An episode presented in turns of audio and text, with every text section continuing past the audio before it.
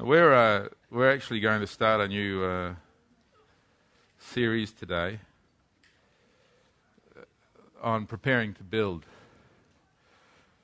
Preparing to build. Now, hello, Thomas. God bless you. Now, we are not starting a building program here. Just to let you know, we're not talking about a physical building. We're talking about preparing to build an ark for the saving of souls. Where have you heard an ark before? Who built the last ark? Noah built the ark. We're talking about building an ark for the saving of souls. So we want to go back to the very beginning of our Bibles. This is the first book of the Bible, um, Esther. Where's Esther? All right, okay. Do you want to do you want to get there and help people understand? Uh, oh, you got you got you got man, we got two interpreters happening now. That's all right. Did you get your Swahili notes? Yep, you got them too. Great. All right. So let's go back to the very first book of the Bible. That's the book of Genesis. And let's read about what was taking place on the earth at that time so that there was an ark that was needed to be built. Remember, an ark was built for saving people's lives because there was a flood coming that was going to kill everybody. And God told Noah to build an ark. So let's, let's have a look and see what, what happens. It says, The Lord saw how great man's wickedness was on the earth, uh, on the earth had become, and that every inclination of the thoughts of his heart was only evil all the time. The Lord was grieved that he had made man on the earth and that his heart and his heart was filled with pain. So what we have is that God was looking at the earth, he was looking at man, and, and God is so big and so powerful, he can see your thoughts and he can see the inclinations of your heart. He knows how many hairs are on your head, he knows everything about you. So he can see everything about you and he knows everything about you and he knows what you're thinking the psalmist says, Let the words of my mouth and the meditations of my heart be acceptable in your sight, because God can see the words of your mouth and He can see the things that you are thinking. And so when God first created the earth, He looked down and He looked at man and He said, You know, the inclination and their thoughts of their hearts was only for evil all the time. They only ever thought evil thoughts. It had become that bad by the time of Noah. From the creation, it had become that bad. And God was filled with pain. And God was filled with pain because God is a holy God, a righteous God, a God that is eternally, infinitely good. And so he has a, an incredible reaction when he sees that which is evil. It hurts him, it causes him pain when he sees evil. When God is righteous and good and wholesome, he looks down and he sees that which is wicked and evil and sinful. It grieves his heart, it causes him pain because of his holiness. And so, because God saw the evil, he said, I am grieved that I ever made man. He says, I am grieved and my heart is filled with pain. So, when we sin, we say, oh, We're not hurting anybody. You know what? You're hurting God. And so he said, I will wipe mankind whom I've created from the face of the earth, men and animals and creatures that move along the ground and birds of the air, for I am grieved that I have made them. But Noah found favor in the eyes of the Lord. And at that point of time, when, when you get to Genesis chapter 6, Noah seems to be the only one left that had found grace in the eyes of God. He was the only one left of all that God had created that had a heart that was good, that was hungry after God. So bad had it become on the earth that God said, You know what? I can't save them. I can't change them. I can't, I, have talked and talked and talked to them. They will not listen to me. Their thinking is completely evil all the time. The devil has taken control of their minds. You know, there's only one solution here. I'm going to wipe them out. Got to wipe them completely out.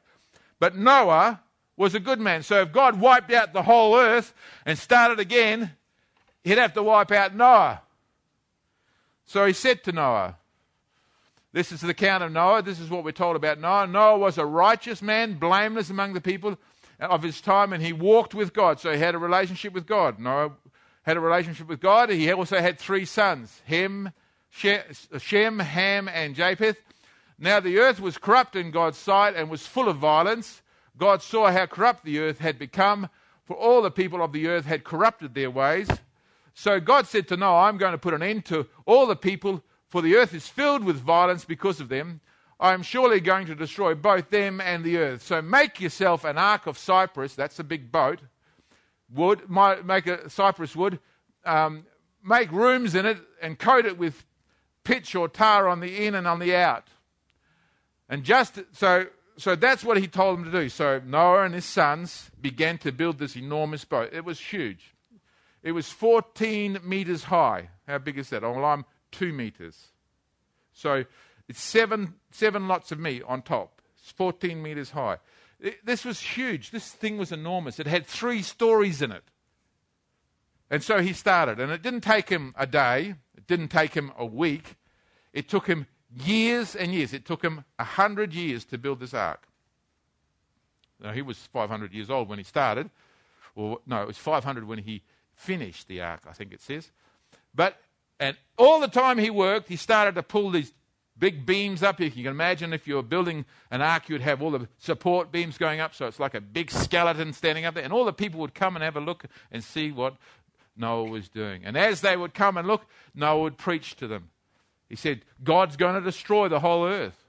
You better change your mind. You better change the way you do things because if you don't change, you're going to be caught up in the flood and God is going to rain. Now, at that point of time, there had been no rain on the earth. The earth was watered with dew. There was no clouds, there was no rain. It was a different world at that point of time. You go back in your Bible and it said, when the rain came, that was the first time rain had come. So when he said God's going to flood the earth, they said, well, where's that going to come from? Like, you know, they just didn't believe. They didn't. They, you're fooling us, Noah. Every time you talk to us, you're trying to make us feel guilty. We're too busy having parties. We're too busy having fun. We're too busy doing our own thing. Don't talk to us about what's right. Don't talk to us about God. We're having a good time here. This is good time stuff.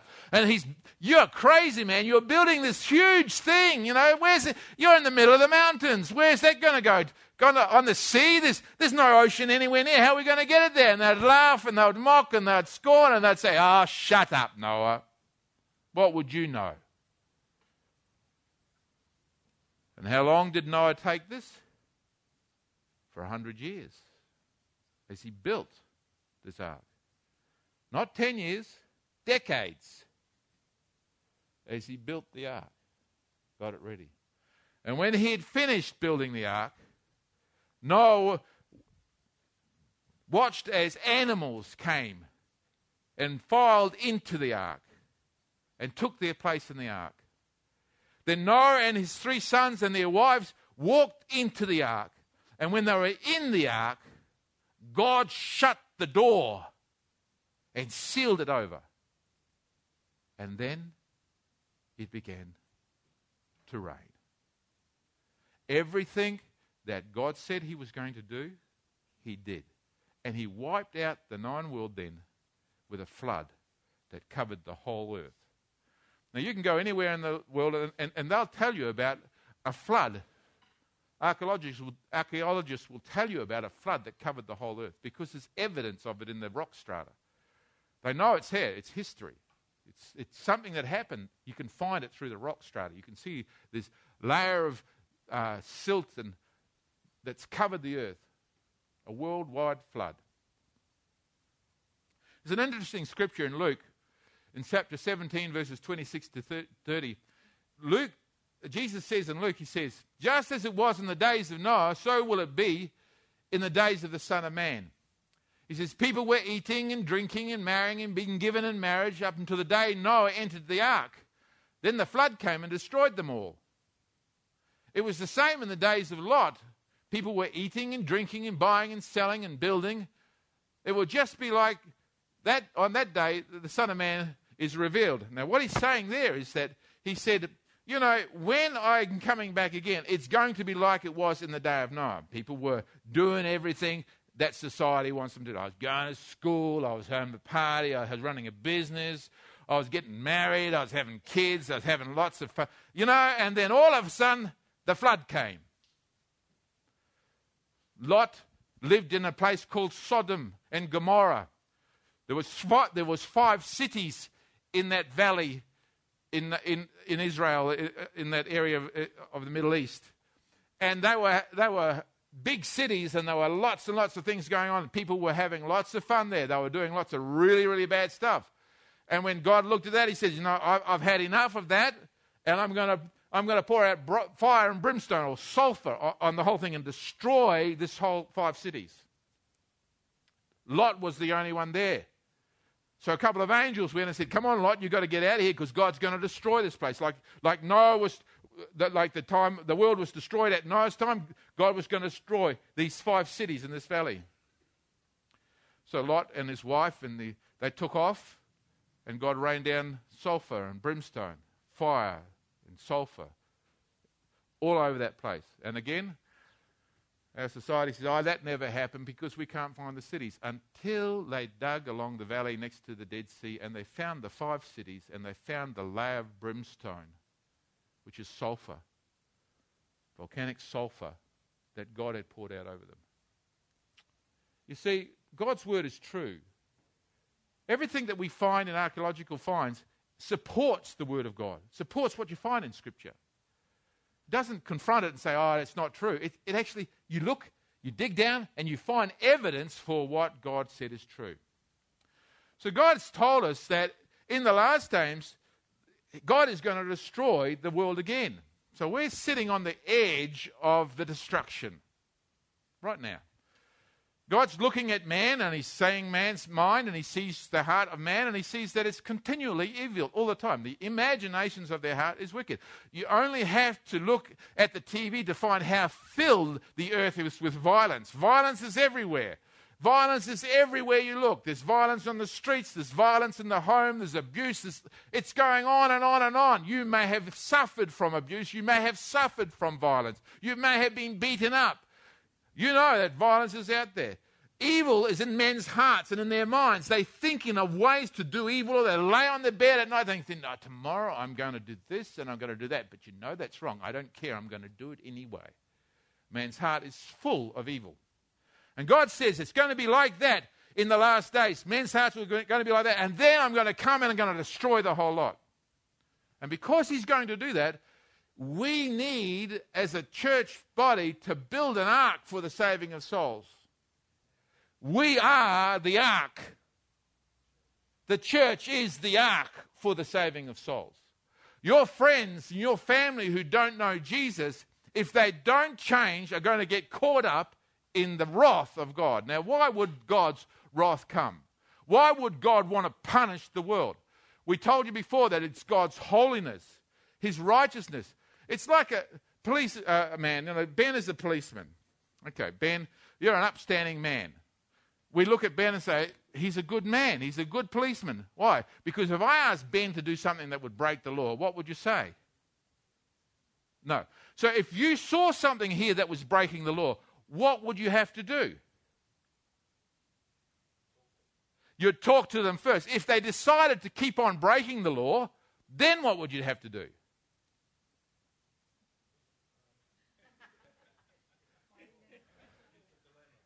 Yeah, that's a bit of a dilemma. But if, if but, yeah, you'd have to take action by law because if you if you say I was beating up Jenny, you know, and I, you know, but you know, I, I'm the pastor of the church, and men are stronger than women. Hey, so I can beat up women. Hey, so say I believe that, and then Ben saw me beating up Jenny. If he did nothing, what would you think of him as a policeman? He's a crooked policeman. He's a corrupt policeman. He's meant to uphold the right and put down the wrong. A policeman is meant to uphold the law and put down the wrong. God is the biggest policeman that God there is. There is the, no bigger policeman than God. He upholds the right, and if he if he looks and doesn't punish the right, he is corrupt. Sorry, if he doesn't punish the wrong, I was just checking to see if you're listening. you're listening. If he doesn't punish the wrong, then he's corrupt. So every time you do something wrong, he has to punish the wrong. He has to judge it. If he doesn't judge it and he doesn't punish it, then he's corrupt. God's nature is fouled if he doesn't do that. So punishment from God comes because he is right and he knows what is right and he upholds what is right. Well, so what does God's punishment look like? Well, we're told, and, I, will pull this out and you can have a look at it. This is not on the slides. There, there are a number of words in the Bible that describe the punishment that God has in the end for sin and for the devil and for his mates. Now, they might be big words and it's a little bit hard to pull it. But here's, here's some words. One word is Sheol. It's a, it's a Hebrew word, and it's in, in the Old Testament, it just means the place of the dead, where they go to, to live before the judgment, the place of the dead. It's not the grave, it's the place of the dead. Hades is a Greek term, and it means the region of the departed dead. So that was between death and the resurrection. So when you die, you went to a place called Hades, which was the place where you were waiting for the resurrection. And after the resurrection, you would get judged. Tataro is used one place in, in Peter, and it means those incarcerated or those in prison. And then there's Gehenna, the valley of Hinnom, which means an eternal state or the lost of after resurrection. So what do we got? Let me see if I can explain this. When you die, you go, if you're a Christian, to be with the Lord, your spirit, but your body grows into the ground and turns to dust. If you're not a, if you're not a Christian, you go to a place called Hades. It's a waiting place. Not very nice there. There's a lot of other terms for it. It's not pleasant there. It's kind of suffering, but it's not as bad as the suffering that's coming. And then when the resurrection takes place, those who are Christians are resurrected to live with God, live with Jesus, and those who are not Christians are resurrected to go to hell or to be judged. And if you're judged at that point of time and you're not a Christian, you go to a place called Gehenna. And it's called an eternal state after, which is described in these terms. These are the place, unquenchable, unquenchable fire, black darkness, outer darkness, a furnace of fire. These are the, the, the descriptions that Jesus uses for a place called hell, Gehenna. Smoke of their torment rises, rises before God forever and ever, the lake of fire, eternal fire, uh, where their worm does not die, weeping, wailing, and gnashing of teeth. There's a lot of pain going on there. And how long does it go on for? Just until you're burned up? No, no. Because you get a new body when you're resurrected, and that body's indestructible. So you're just going to live there forever and ever and ever in that torment. Now, that's not a nice, to me, that's dangerous stuff. And if you, if you have a look at what Jesus says about it, he makes it clear that hell is not a place that you want to fool around with. He said, it makes it clear that if you, if you can do anything, do it to get away from that. What does he say? He says, Matthew chapter 25, verses 41 and 46, he says, Then he will say to those who, on his left, Depart from me, you who are cursed, into eternal fire prepared for the devil and his angels. So there's some cartoons that are around these days uh, that you see in newspapers that have a devil living in the fire of hell. You know, he's got a pitchfork, he's got little horns and a tail with a point on it, and he lives in hell. And when you come to hell, he goes and pokes you with a stick and turns the heat up in hell. That's false. There's not what hell's. The devil is prepared for the devil. The devil will be thrown into hell. He doesn't live in hell. He is going to live in hell when he's thrown into hell at the judgment. He's living on earth now. If you wondered why all the stuff was bad on earth, this is where he lives. The devil lives here on earth. And he stirs it all up on earth. You look at the evil and the wickedness that's going on on earth today, it's the devil and his angels who's stirring it all up. When Jesus comes and rules in this place, he'll stop that from happening and there'll be peace on the earth. But while the devil is here, you wondered where those thoughts came from in your mind to rebel, about, rebel against God. You wondered where they come from. They come from one of the devils and his mates to try and tie you up and get you ready for hell. He doesn't care. He's going to get thrown there and he wants you to come with him. That's the horrible reality. The Bible says in Revelations, he's thrashing around because he knows his days are, are short. He's doing as much as he can to destroy as many people as he can because he knows his days are short. We need to build an ark for the saving of souls. We need to build. This is a danger. Hell is a real danger. The flood came and washed them all away. You can find evidence of that in the ground. The fire came and Sodom and Gomorrah was destroyed, just like Jesus said it was going to be.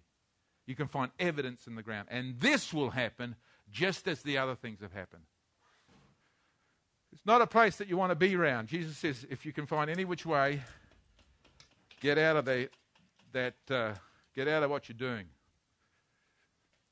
He says in, in Luke chapter 12, verses 4 to 5, And I say to you, my friends, be not afraid of them that kill the body, and after have no more power that they can do, but I forewarn you, you shall say, Fear him which has the, he ha, after he is killed, has the power to cast into hell. Yes, I say, fear him. So he, Jesus is saying, look, don't fear man, because after they've killed you, they can't do anything else. But God, he can deal with you after you're dead. He says, if you want to have a healthy fear, fear that. It's quiet in here. It's not nice, this subject, is it? I want to take, I don't want to preach. I don't like preaching this anyway. But I mean, if I didn't tell you about this, I would be negligent. There's a train wreck coming, friends. And if I don't give you warning, I mean, Ezekiel says if the, if the watchman does not give warning, then he is held responsible for the person who falls over the edge. If I don't warn you about this, then God is going to hold me personally responsible for where you're going. I don't think I like that idea, so I have to, I have to sort of talk to you about this, you know. This is how Jesus says, you know, he says, And if thy right eye offend thee, pluck it out and cast it from you, for it is, it is more profitable for you that one of you, your members should be perish than, you, than, that, than that thy whole body would be cast into hell. So he's saying, if, you, if your eye causes you to sin, if you're looking at stuff and you know you ought not be looking at it, Jesus says, you know, get serious with that. Don't, you know, stop doing the thing that you shouldn't be doing. He says, even if you have to pull your eye out of its socket, he says it's better to pull your eye out of its socket and throw it away from you than to continue doing what you're doing and end in hell. Better you to die and with only one eye than to end in hell. And I'm not saying that we should have a, a service after for those who want to chop off their hands and those who want to pull their eyes out. This is not what I'm saying. He's talking figuratively here. He's explaining to you deal seriously with those things that cause you to sin because if you don't deal seriously with those things, they will send you to hell. Remember, you don't get you don't get sent to hell by God. You get sent to hell because of your sinful behavior. Your sinful behavior is the thing that sends you to hell. God says, okay, what, have you been doing? And you say, I've been sinning and enjoying it. And God says, well, uh, we'll have to punish that sin. And hell's for those who are getting punished for sin. Matthew says in Matthew chapter 10, 28, and fear not them which kill the body, but are not able to kill the soul, but rather fear him that is able to destroy both soul and body in hell. So it becomes, uh, it's a very serious thing, hell, and, and Jesus says, uh, illustrates it in a dramatic way you, that uh, you should do whatever you have to do to keep yourself from it. It is better to give up something or someone now to hold on to those things and to suffer eternal loss. So there's lots of things that we do. You know, you know how we're going through life, and Jesus says, you know, I want you to stop doing something. Like it comes to you. You're doing something you know is wrong. And, and, and the Holy Spirit says to you, you need to stop doing that. You need to stop it right now. And, you, and you, then you sort of say, well, you know, I like what I'm doing. I like that person. It might be you might be mucking up with a person you shouldn't be mucking up with. You know, you might be doing something like breaking the Ten Commandments. One of the Ten Commandments. What's number seven? That's right. It's adultery. Don't commit adultery. Well, they know the, the commandments. What's number six? It's the yo yo. Don't kill. That's right. What's number five? Respect your parents. Now you're swinging with it. What's number eight? Don't steal. What about number nine? Don't lie. What's number ten?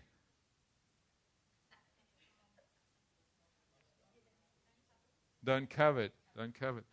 So you, say, say maybe you're coveting your neighbour's wife, and you went to your neighbour's wife and you decided to have an affair with your neighbour's wife, so you, you broke number 10, you broke number 7, you broke number 1 because one says you should have no other gods beside me as you made this woman an idol, or, so you broke a number 2 and then broken number 1. So you're breaking all the commandments here, you know? Once you break those commandments, you got, you're in trouble now because you broke. And Jesus says you want to deal quickly with that. If the Holy Spirit says it's wrong, that then, then you ought to say, oh, I'm feeling this is wrong. I ought to do something about it. The reason you feel guilt is because God's saying to you, stop. That's where you get your guilt from. It's God's Spirit saying to you, stop. And if you don't stop and you continue on, there's a fire waiting for you. But if you stop and you listen and you say, I'm sorry, then that's doing something. Some people say, you know, I like that person way more than I like my wife now, so I'm going to leave my wife and I'm going to marry that person. Ha ha! Yippee yippee! And God's saying, you got to. You, it's better to lose the person now than to keep on with that person and end up in hell later because hell goes for a long time. You might live with that person for 20 years, 30 years, and then you'll die. It's all over. You're standing up before God, and God says, you know, what's happened? You say, well, I had this uh, little sin.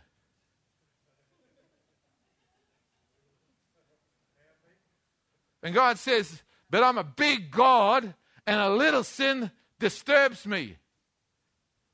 So, what happens when a big God is disturbed? He's infinitely disturbed, He's eternally disturbed. He's infinitely angry about your little sin. And He's prepared a little place for you and your little sin, which goes on forever because He just can't sort of seem to get over it because He lives forever.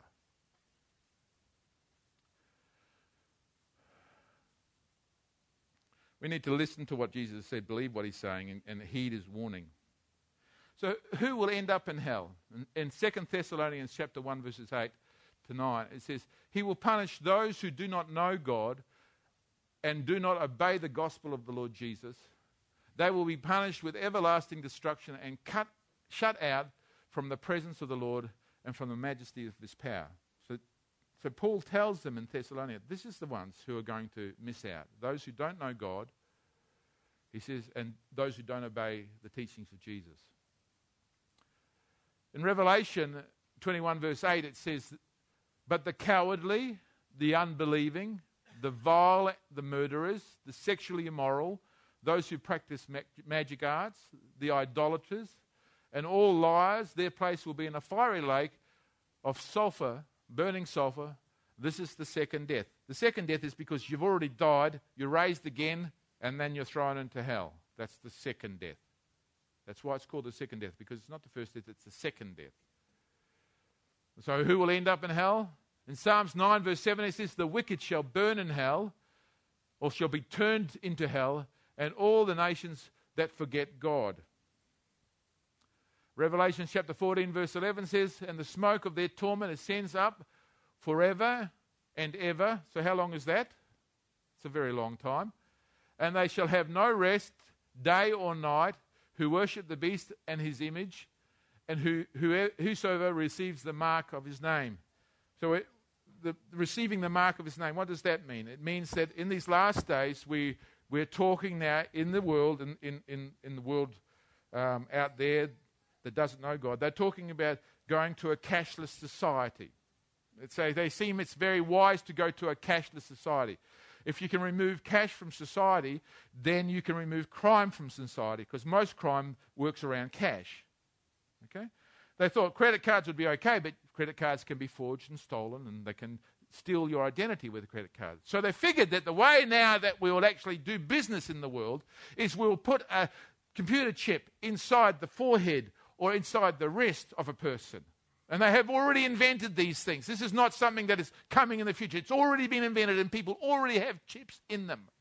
And all they have to do is wave your hand across the little scanner in the, in the you go through Coles now, you go for Woolworths now, and they've made it so that you can walk through there with your credit card. You don't have to, anybody doesn't have to look after you. You can just look after yourself there, pay with your credit card.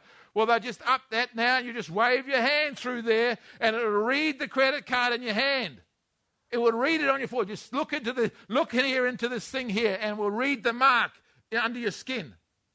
And all your credit card details will be on that little chip. The, the same little, I can get my chip, I can get out my credit card now, and I can show you on my credit card. It's got a little thing here on my credit card. There's a little shiny thing that, that's a chip. And all my detail is on that chip. All we have to do is make that small enough and put it into your skin.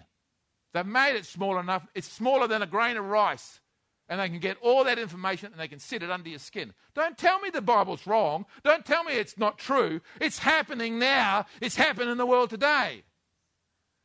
And those who receive that, they think it's a good idea, those who get that chip, the Bible says you're going to end up in the drink that burns forever and ever. Now, it may be odd and it may be silly, but we need to build an ark for the saving of souls. We need to build a community that decides that they're not going to go the way of the world, that are going to be different. If you want to know more about how that's happening and what's happening, just ask Darren. And uh, Darren will give you some websites you can have a look at to show you what's happening. He'll blow your mind. it's happening out there. Friends, you're just doing your daily day stuff and you think you're fooling with little things. The devil's doing something big here. And the devil looks and says, I'm going to destroy as much as I can. And Jesus says, The world will be like that when I come again. There will be a few left. The majority will be bad. There'll be a few left, and I will save the few out of the majority. And the rest I will destroy. So it's kind of unpopular to come to church. Like, church? All the kids at school think you're weird because you're religious, you know? Church. Oh, we party. Church. It's not popular. Church. God. There's no God. Well, the devil does. The devil doesn't care if you don't believe in God. One day you will. But then it'll be just a little bit late.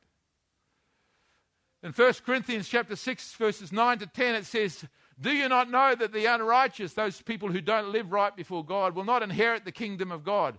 Do not be deceived, neither fornicators. What's fornication? Fornication is mucking around with somebody sexually when you're not married. So, fornication this is what young people do today when they go out to a party, they go stance around at the party, they meet up with a girl, if it's a, you know, or a guy, that might be same sex, it can be off, and they go out, they find some little dark place, and they start fooling around sexually.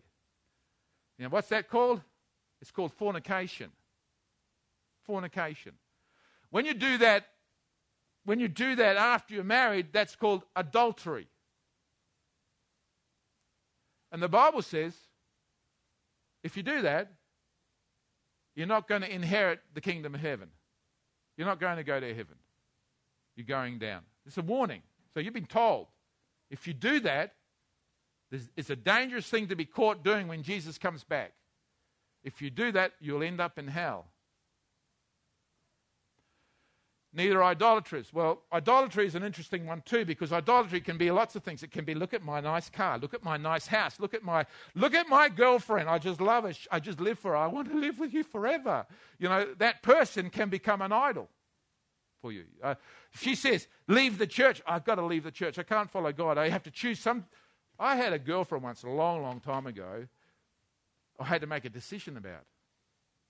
She didn't want to be in church, and God was convicting me to be in church. This was when I was just getting saved. And I recognized I had a choice to make. It was either go with the girl or go with God. And you know what I did? I went with God. And that was the end of that relationship. Now, friends, look, that hurt. That hurt inside. But it's like, I can't have an idol. That's number two, isn't it? Number two. Should not have an idol. Don't create an idol. So, idolaters. He says, uh, homosexuals nor sodomites. We can talk about that later if you want to come and find out what they are. I'll tell you later. Um, nor thieves, people who steal things from shops, nor covetous, nor drunkards, nor revilers, or uh, extortioners will inherit the kingdom of God. And such were some of you, but you were washed, but you were sanctified, but you were justified in the name of the Lord Jesus Christ and by the Spirit of our God. Yeah, we all did that. How many people have broken the commandments? Put your hand up if you've broken the commandments. Are there anybody who didn't put their hand If you didn't put your hand up, just put your hand up now if you didn't put your hand up. And well, I was going to say you just told a lie, so you've just broken it. Listen, uh, so we're all broken. Every one of us here are broken. We're all, we've broken all the rules. There is no one righteous, no one's. And if it wasn't for Jesus, we would all be going to this place that God has prepared for those who break the law of God. Every one of us would be going to hell. So, what is the only way to avoid hell? Because I mean, I don't, I don't want to go there, I want to avoid it. And so Jesus says, I am he that liveth and was dead, and behold, I am alive forever, forevermore. I'm the Amen. He says, I have the keys of hell and of death. Okay, so Jesus has got the keys to hell. So if this is just imagine these big doors, and they open up, and then as they open up, there's a fire belching out. He closes the doors again, locks it up, Who's got the key for the doors? Jesus. He determines when they open and when they close. You, you want to be Jesus' friend, don't you? You'd want to be the friend of Jesus. You would want to walk with Jesus. You would have Jesus love you because so he wouldn't open those doors. And you know, so the idea is, where are you with Jesus? That would be the question I'd ask you. What have you done with Jesus?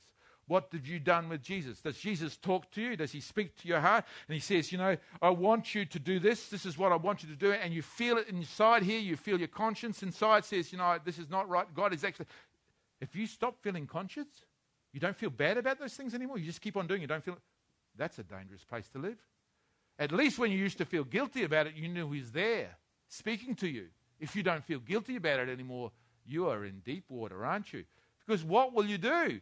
How will you turn around if you don't feel guilty about it anymore? You've just gone so hard inside and you don't feel guilt. You don't feel bad. I, why is it wrong? Why is it wrong to have sex before I'm married? I don't feel like it's wrong. I don't feel guilty about it. Why, why is it wrong? Just because you say it's wrong? What if I think it's okay? You don't feel guilt about that? It's okay now? That's a dangerous place to live because you know the Holy Spirit stopped talking to you. And if the Holy Spirit stops speaking to you, He's the one who lets you know when you're doing the wrong thing so that you can turn around and change it and say sorry and you can come to Jesus. If you're not hearing him, him anymore, guess what? He's not talking to you anymore. Guess what? There's only one way to go now. It's good to have guilt. At least if you've got guilt in your heart and you feel guilt in your life, at least you know He's still talking to you. If you're not having any guilt now and there's no guilt inside, you don't sense that you've done anything wrong and you're sitting there as hard as hard and you can talk, Mark, but I'm not listening and you're hard inside. Listen to me. I'll tell you something. God's been speaking to you and you don't hear Him anymore. There's only one direction you're going. That's a scary thing. I was there once. I remember I went babysitting. I don't know, I was 16, 17 years old, just willful, uh, young man sleeping with the girls, you know, living my life, taking drugs, doing the stuff that all the young people did, you know. And I went babysitting at this person's place. And he came to me, and I had been involved in the church. I'd been brought up in the church. You know, I'd been raised. My mum and dad are Christians. You know, their mum and dad were Christians, and their mum and dad were Christians. And my son's a Christian too. But, you know, that's five generations. But here I was, 17. I thought I knew better than God. I could live my life. I could have sex with girls. I could take drugs. I could do whatever I wanted to do. And it didn't matter. And I'd go to church and the preacher would preach away and I'd stand there and say, oh, yeah, try and, try and reach me, preacher man. You're not reaching me. You're not reaching me. I can get hard. Play with my hair, thinking about what I'm going to do when I leave. Some nice girls in here, maybe I can take them out and have sex with them too, you know. Let's go to church to get some clean meat. I lived there. And he came to me and he said to me, in Coles, he said to me, Mark, do you feel guilty about the things that you are doing wrong? And I said, nah. I don't feel guilt anymore. He So just do it. He says, You are so close to eternal death. He says, if you don't feel guilt anymore, he says, you can't get back to God. The following week, I decided I'd go to church. I went to church and there was a black man, a Negro, preaching in the church. His name was Reverend Brown. And he preached a, a, strong sermon about turning to God. And I sat there hard. I think you were standing beside me, Dad, weren't you, at that service? He was sitting there, and I was sitting here, I think.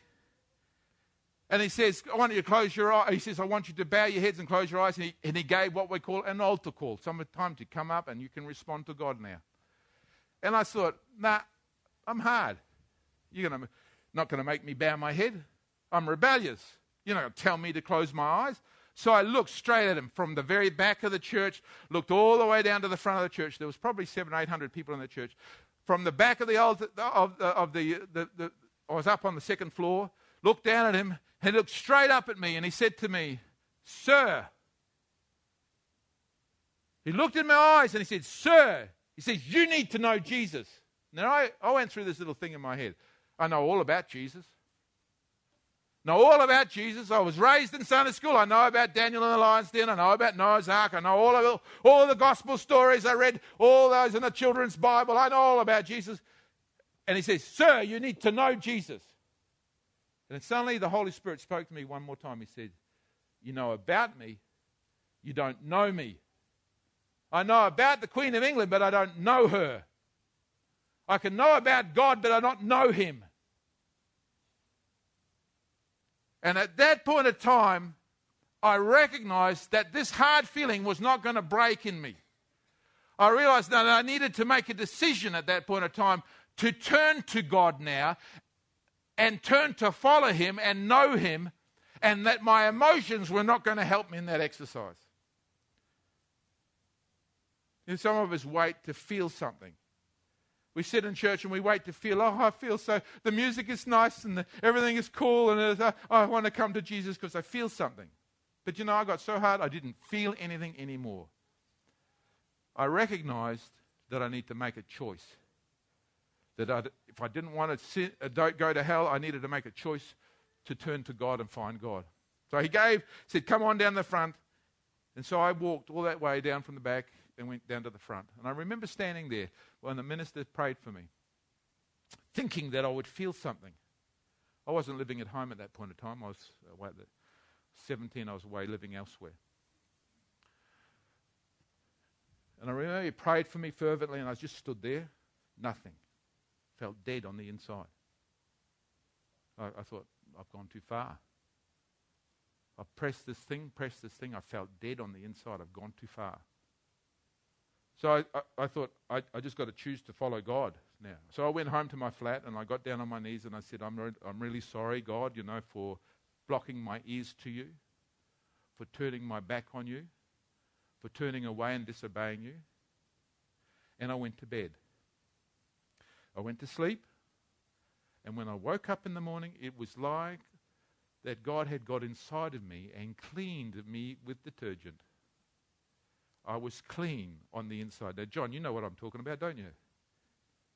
You lived your life, it was bad, all the way through bad, and when Jesus came and saved you, he made you clean on the inside. You got that clean feeling, that clean, squeaky feeling on the inside, like, like all your sins had been taken away. That he had taken them all away. And that now he had forgiven you from all the things that you'd done wrong, and you were clean. And guess what? I had a new conscience. I felt guilt if I thought to do the wrong thing.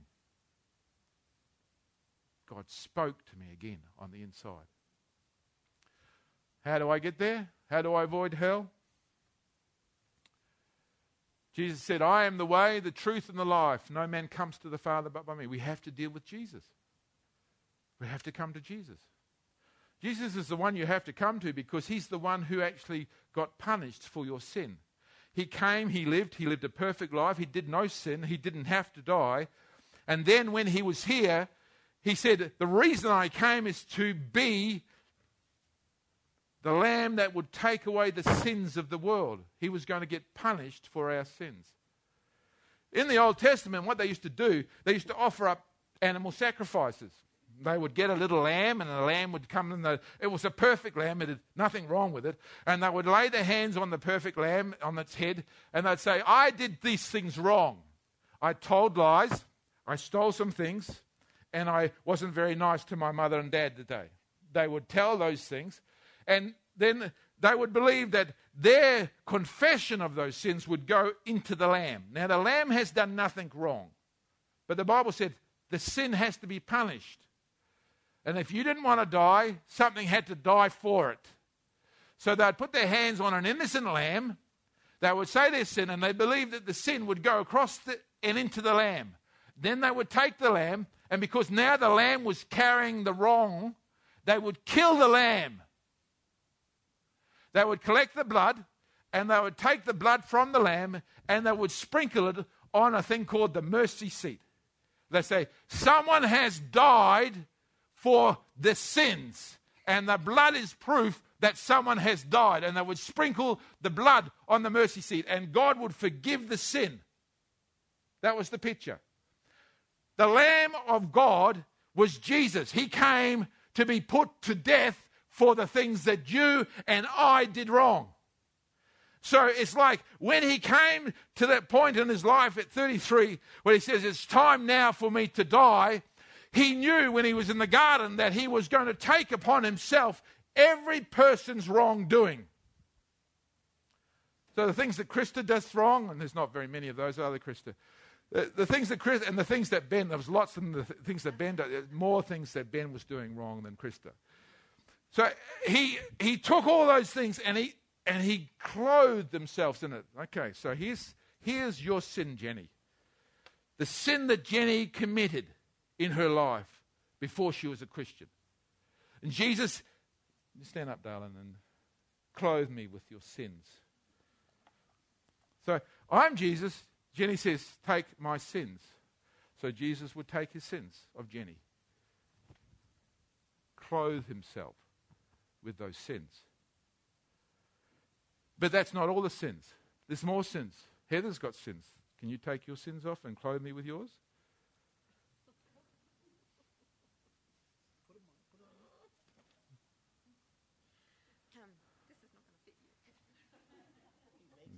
Jesus makes it fit. The sins are too big to come onto me. What have you been doing, girl? You got lots of sin there. Oh, mate, that's heavy. But that's that's not it. You got more sin there. These are Liz Bamford's sins. Jesus clothed himself. I've just over the top. And more sins. What are those? Are they your sins? You're deciding. Your, it's your B sin. Mummy, mummy B's have got sin, big sins. So Jesus clothes himself with the sins of the world. The Bible says he takes upon himself our sin. So now he's clothed with everything that you've done wrong. He goes before the Father. He stands before a holy God, a righteous God, a God who is right. And he says, Father, I love them. I love them and I love them so much, I don't want them to go to hell. Hell is worse than you could ever imagine. And it goes on for longer than you can ever imagine. And when Jesus saw hell waiting for those who sinned, he got up off his throne in heaven. He came to earth and was born of a virgin clothed himself with flesh so that he could stand before the Father clothed in your unrighteousness. And then he said to God, Punish me for their sin. But you've done nothing wrong, Jesus. It doesn't matter. I love them. I will die for them. I will die in their place. Punish me for their sin. And so God the Father looked down and he punished his son. It started in the Garden of Gethsemane, where he was tossing and turning in his spirit. He says, If this cup can pass from me, let this cup pass from me. He sweat drops of blood because of the anguish and the, and the pain of his heart, because he was taking upon himself everything that was so vile. He said, Nevertheless, not my will, but thine be done, because God the Father is not willing that any should perish. And then the suffering began. They took him and they beat him. They pulled his beard out. They hit him with rods and sticks. They whipped his back till there was nothing left on it. Why? Why all this punishment? Because a holy God must punish sin. They nailed him to a tree, and as he hung on the tree, Jesus turns around and says, Father, forgive them because they don't know what they've done.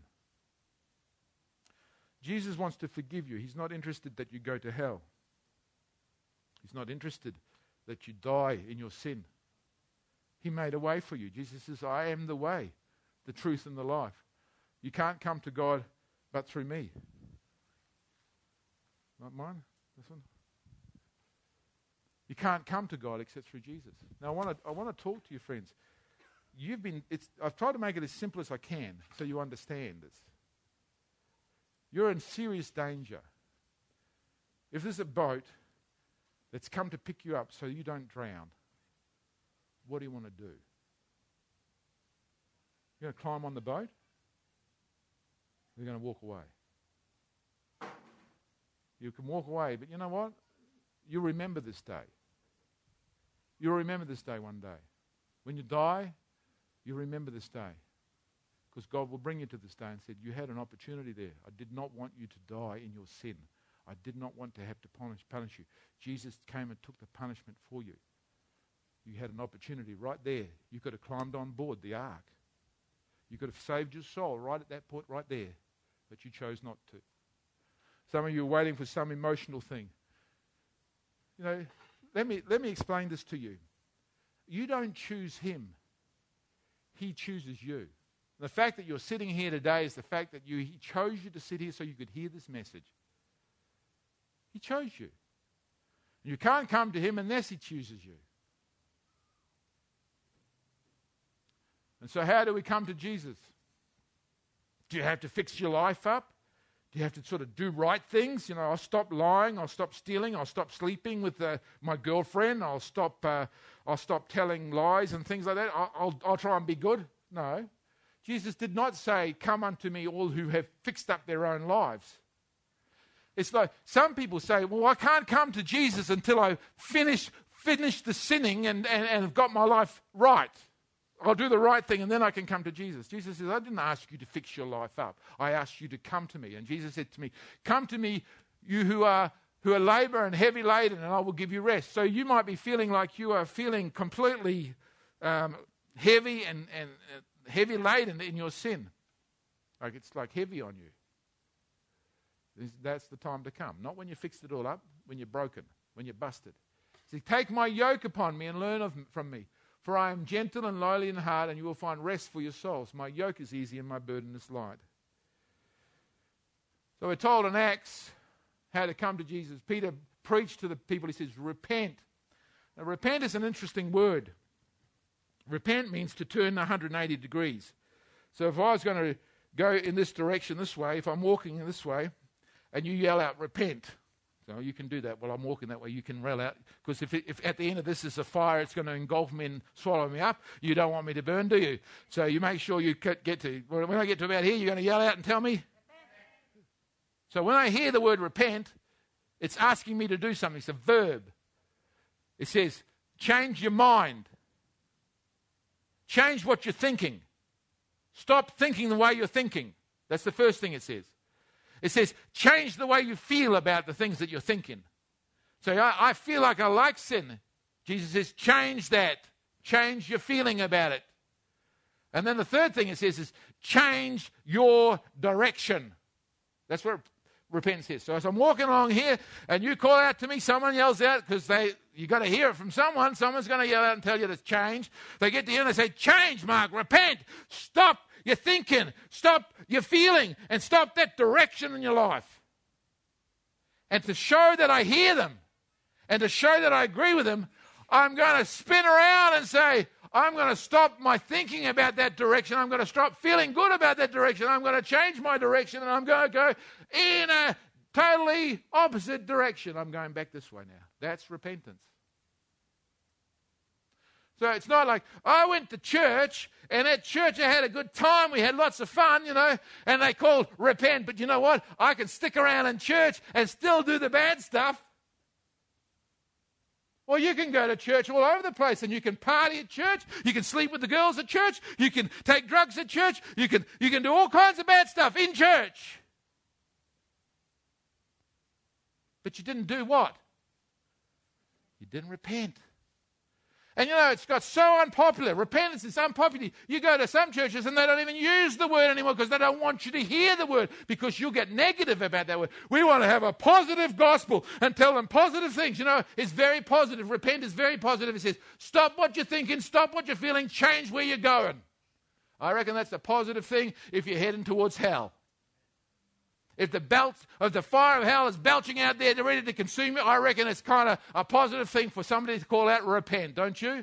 I would want to hear that message if I'm standing on the street and, and I'm heading towards hell and somebody as funny and kooky as Graham would stand up on a box and say, You repent because you're going to go to hell. And I hear him and I recognize God's talking to him and I turn around. That would be the best thing I could hear. Now, you might think he's stupid and you may think he's kooky. You may think it's like out up there on the far side, idiot stuff. Only a stupid idiot would stand up on a box and say something like that. Well, listen to me. Tell me, uh, let me tell you something.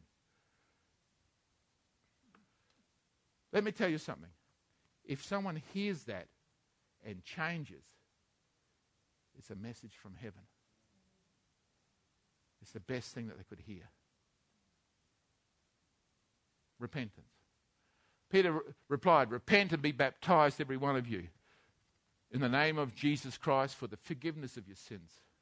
And you receive the gift of the Holy Spirit. You know, I want to, I want to tell you something here about forgiveness of sins. There's no secret that you've done things wrong, Olga. We know. Jenny, we know. You've done things wrong. You broke them, the commandments of God. We broke them. We all broke them. There's no secret. For there is none righteous, no, not one. For all have sinned and come short of God's glory. It's no secret. We have broken them. We have all broken them. Do you know what the beautiful thing is? Having broken them, you can experience forgiveness. You know, and God's forgiveness is just amazing.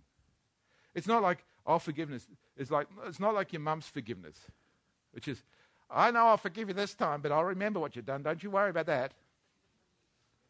Uh, yeah, you're doing it again, aren't you? I told you to stop that, and there you are doing it again.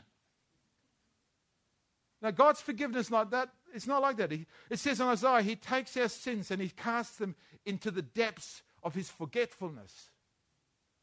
He says He remembers them no, long, no longer, no more. So when you sin after you've sinned, you ask Jesus to cleanse them and you say, Well, I've sinned now. He says, What? What have you done? You have to confess it again. He says, well, You know, I did it again. He says, What did you do again? He says, I've forgotten the other one. God would forget it. it the, the scripture says He blots it out like a thick cloud nails it to his cross, washes it away. There's so many scriptures that tell you about what he does with our sin. You know, you might like living with the guilt that you got in your heart now. You might living with like like living with the depression that comes with the guilt. You might like living with the bad feelings that you're feeling inside, the secrets that you're holding on the inside of you that no one else knows about, that only you know about because you're the one who's doing the secret sin. You might like living with that. But let me tell you something, friend. You don't have to. He can take it all away. That's what He's offering you now. The free gift of life, where He can cleanse your heart from sin and you can be forgiven. All He wants you to do is turn around, change the way you're thinking, change what you're feeling, change the direction you're taking. Walk with Him. He'll come and walk with you. He'll help you walk in the new way. The Holy Spirit will come and live with you, and He'll say to you, Come on now, Ben you, you know you shouldn't have been doing that. Now I'm going to come with you. Come on, let's, let's go. Let's do life together, Ben. I'm going to be with you today and tomorrow, and then I'm going to be with you when you die, and, and I'm going to be with you for all eternity. We're going to walk this walk together from now on. Jesus saying to you, Come to me and walk with me. I know it's embarrassing standing here, isn't it? Silly Mark doing stupid things. You can't do it by yourself. You can't live this life by yourself. You can only live it with God in you. So when Jesus says, repent and come to me, he's saying, open your life up and let me come and live with you so that you can do life with me. Friends, there's a flood coming. If you're not hearing me, listen to me. There's a flood coming. It's going to wash you away. I feel like Noah calling out. It's time to turn around. There's room on the ark. The door is not shut yet. There's room on the ark. We're in the process of building an ark. There's time. Move now toward God. Let's bow.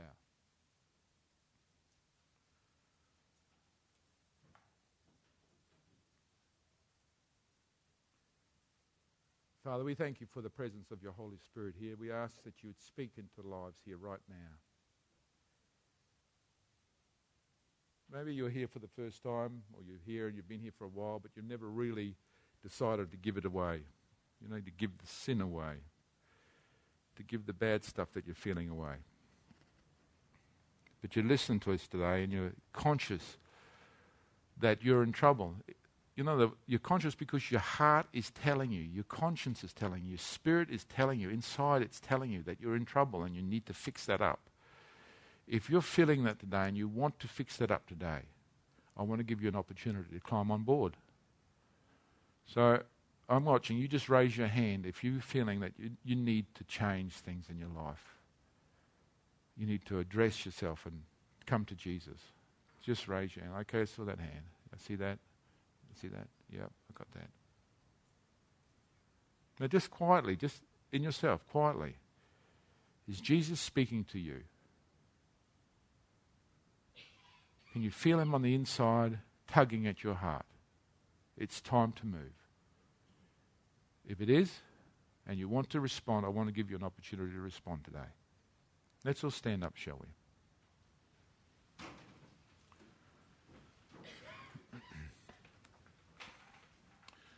I want those who raise their hands. Uh, uh, I'm going to ask you to do a very brave thing now. I'm going to ask you to come and stand at the front with me here. If you raised your hands, you want to rededicate your life to the Lord, or you want to give yourself to Him and say, I don't, I don't want to keep on doing what I'm doing. I want to hear you and I want to respond to you. I want you to come and stand in the front here. This is, this is climbing on board. We've got to build an ark for the saving of souls. We've got to build a place where we're safe. We've got to turn to Jesus by the time.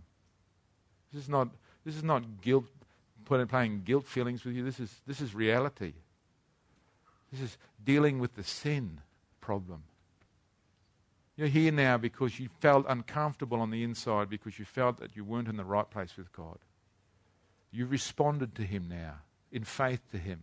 You said, Jesus, I'm coming to you now because I want to make it right on the inside with you. I don't want to, I don't want to be outside of the boat when you come back again, and you will come back again. So we're going to pray. I want you, if you're there, and uh, you raise your hands towards these people, and we're going to pray for these people. I want you to say to me now, pray, pray with me this prayer. Dear Lord Jesus, I come to you right now. I'm sorry for being hard hearted for doing my own thing, for thinking that I can define what's right and wrong, and to ignore you. Father, I ask you to forgive me and to cleanse me, to purify my heart with Jesus' blood. Thank you, Holy Spirit, for convicting me Cleanse my conscience now to walk with you. So I know what's right, and I know what's wrong, and I do the right and reject the wrong. Stay with me, Holy Spirit. Never leave me. I give my life to you. In Jesus' name. Amen. Father, I pray for every person here that you would just seal them with your Holy Spirit.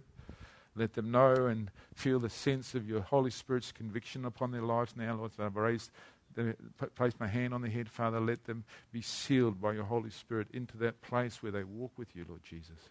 Lord, that they come to that place of obedience, Father, that they walk in obedience before you, Father. Lord, that they sense and know that the, the, conviction of your Holy Spirit in their lives, Lord Jesus, that they turn from evil to turn to you, Father. That you save them, that you forgive them, that you put your hand upon them and call them, Father, to the work that you'd have them to do, Father. That you release them from every bondage of sin, Father.